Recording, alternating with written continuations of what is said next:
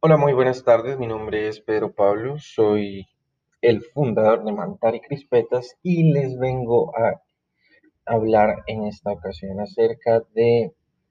la historia de nosotros. Vamos a hablar un poco acerca de nuestros objetivos, de cómo funcionamos,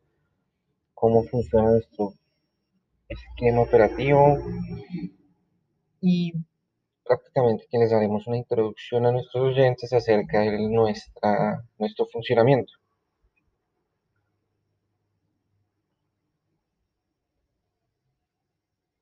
En este momento nos encontramos en la fábrica de Mantar y Crispetas, ubicada en la carrera 23,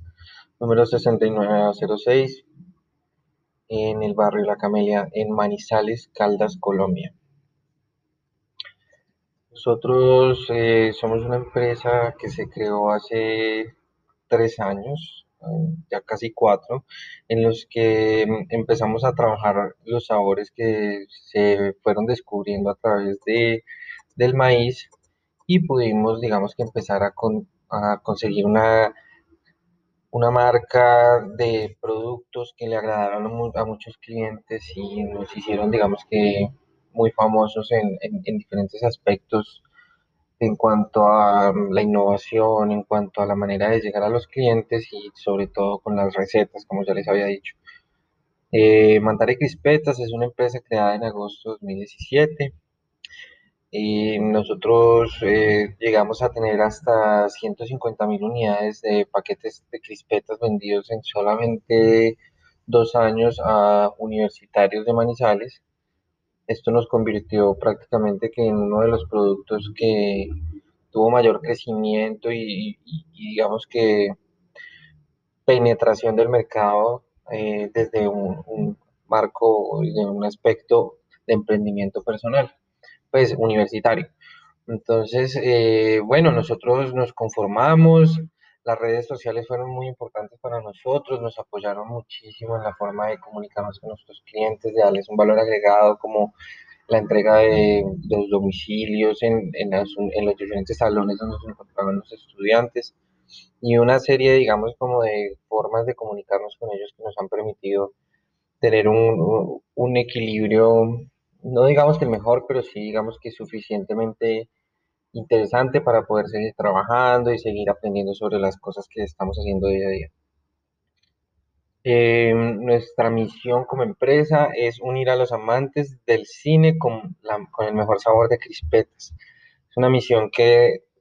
ajustamos acerca de las experiencias que generalmente unen a las familias con el cine y por eso nos enfocamos específicamente en que en esos momentos donde compartimos el cine con nuestra familia, también estemos compartiendo una experiencia de sabores únicos, deliciosos, ligeros, exquisitos y originales con los que se puedan disfrutar las películas, la maravilla, la maravilla del cine, que es algo que nos ha, digamos que, transformado en una sociedad que, consumidora de productos originales, de productos eh, diferentes y sobre todo marcados por, un trabajo excelente. El cine es una guía de, la forma en que el consumidor puede llegar a volverse tan exigente como para dar, dar cada vez lo mejor de cada uno para poder sacar un producto o un servicio a la, a la comunidad. Y nuestra visión, pues, es ser el ejemplo de los emprendimientos colombianos que logren haberse convertido en compañías tipo unicornio, como Rappi, como, como otras aplicaciones y, otras eh, empresas que han crecido así espontáneamente por la cantidad de necesidades y de problemas que logran satisfacer. Nuestro principal objetivo es conseguir que nuestros pasos se conviertan en la manera más fácil de demostrarle a las personas que no necesariamente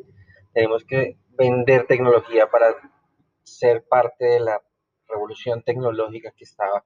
digamos, viviendo la comunidad eh, internacionalmente. Entonces, hace parte de nosotros como deber social hacer un, un hincapié en que tenemos la tecnología a nuestras manos para poder hacer lo que queramos. Entonces, pues vamos a ver cómo poco a poco nuestra empresa logra transformar esta energía enfocada al, al desarrollo principalmente de productos alimenticios y convertirla en un espacio donde podamos relacionarlo con tecnología, con innovación y con crecimiento y soporte y desarrollo de todas las eh, plataformas que se puedan integrar a nuestros pilotos de, de transformación social. Estaremos siendo partícipes de los mercados locales a nivel internacional que serán un motor de dinero de los emprendedores que logren abastecerse de productos con márgenes de altas ganancias, con un sueño comprometido con el ambiente y la buena alimentación de los consumidores. El 2025 será el año en el que Mantari logre su meta más importante, trascender en la historia de las mejores empresas colombianas. Vamos a hablar sobre nuestros, digamos que manual de funciones, tenemos un director ejecutivo, la persona que se eh, esfuerza por garantizar que el equipo de Mantari sea el mejor y el más indicado. A través de los años que hemos tenido experiencia, ha sido un tema muy importante, el tema de contratación. A medida que la empresa ha ido evolucionando, eh, ha tenido todo tipo de empleados que nos han enseñado muchísimas lecciones en cuanto a temas de cómo es que se deben tratar las relaciones, y cuáles son verdaderamente las, digamos, los beneficios y los, y los compromisos de tener un empleado. Muchas personas creen que eso va haciendo a la ligera o que digamos que la mano de obra no es tan costosa, pero precisamente el hecho de desprenderse uno de, de, las actividades que hacen que el producto crezca implica ya de por sí una inversión del mismo tamaño en, dinero. No solamente la mano de obra, sino el dinero, porque para hacer ese dinero vamos a tener que trabajar más, vamos a tener que esforzarnos más para reclutar o hacer valer cada peso más. Entonces, si una pieza de la organización, digamos que se desliga de la operación para poder convertir la operación en una operación más grande, es muy importante brindarle a la pieza que va a reemplazar esas operaciones dentro del crecimiento de la organización con, no digamos con dinero, porque no solamente se trata de dinero, sino con con un ropaje legal muy importante, ¿sí? O sea, tiene que estar acompañado de un contrato, tiene que estar acompañado de una comprensión de los derechos, deberes, de todas las actividades que se van a plantear, de toda la forma en la que se va a desarrollar el contrato, incluso cuando sea informal. Dentro de la informalidad existe la formalidad. Uno cree que no, pero dentro de la informalidad uno puede dejar claras muchas cosas antes de llegar a tener discusiones innecesarias y por eso digamos que el director ejecutivo es una persona que tiene que estar muy al frente de la gente que organiza, y que conforma a la organización, ¿cierto? por ese lado tenemos una, una función muy importante dentro de la organización. Ahora, el cocinero es el siguiente personaje muy importante le da una función a la de garantizar un sabor exquisito, delicioso, único, conforme a la receta que nosotros hemos construido a través del tiempo y con una calidad de garantía absolutamente responsable frente al consumidor y frente a las, digamos, demandas que pueden existir en un ambiente diga, de este tipo de consumo de alimentos procesados. El ayudante de cocinero, el contador, encargado de ventas, gerente de distribución, responsable de calidad, community manager, son otros tipos de personas que integran la organización, pero los que más importan hasta el momento han sido el director ejecutivo, que es el que les planteaba, el, el encargado de la producción, el encargado de la administración, que es otra, otra parte muy importante, y pues de ahí en adelante sí ya es todo lo que podamos reducir en, en, en tareas lo suficientemente específicas como para poderlas eh, demandar a personas es, profesionales en ellas. Eh, bueno, en cuanto al manual de medios internos, me gustaría comentarles acerca de nuestra inducción. Es una parte en la que vamos a trabajar con la persona que llega a la organización y le vamos a mostrar desde el comienzo cómo funciona todo. se va a explicar cómo ha sido la historia de la empresa, qué ha pasado, cómo han desarrollado las diferentes eh, partes, digamos, eh, tecnológicas, eh, administrativas o gerenciales para poder, digamos, llegar a donde estamos. Y pues nada, sí es una parte muy importante de todos los nuevos integrantes de la organización para que se puedan, digamos, empapar de la historia de la empresa.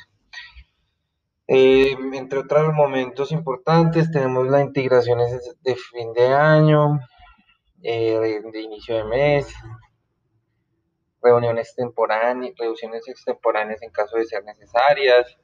Eh, tenemos eh, un sistema de capacitaciones virtuales muy interesante que es el que ustedes están siendo, el, que ustedes están siendo usuarios. Nosotros somos pues una organización que, le, que, se propone que, la, que el crecimiento y que la forma de entender cómo funciona todo no dependa de la presencialidad y de estar frente a frente con, los dueños o con los con los, que saben hacer la operación, sino que se convierta en un tema más académico en cuanto a la forma en la que lo aprendemos y práctico en la manera en que lo desarrollamos y nos volvemos competentes para, para cumplir esas tareas. Eh, las capacitaciones audiovisuales, las conferencias, eh, todo este tipo, digamos, de, momentos virtuales en los que podemos hacer una, una, una guía que las pueda llevar a todas las personas que entran para que podamos reducir el tiempo, digamos, de, explicación en cuanto a, pues, no, no, no, reducirlo, pero sí optimizarlo y utilizar mejores palabras cada vez para poder explicar cómo es que funciona nuestra empresa, entonces va a ser muy importante para nosotros. Tenemos un grupo interno de WhatsApp con, con,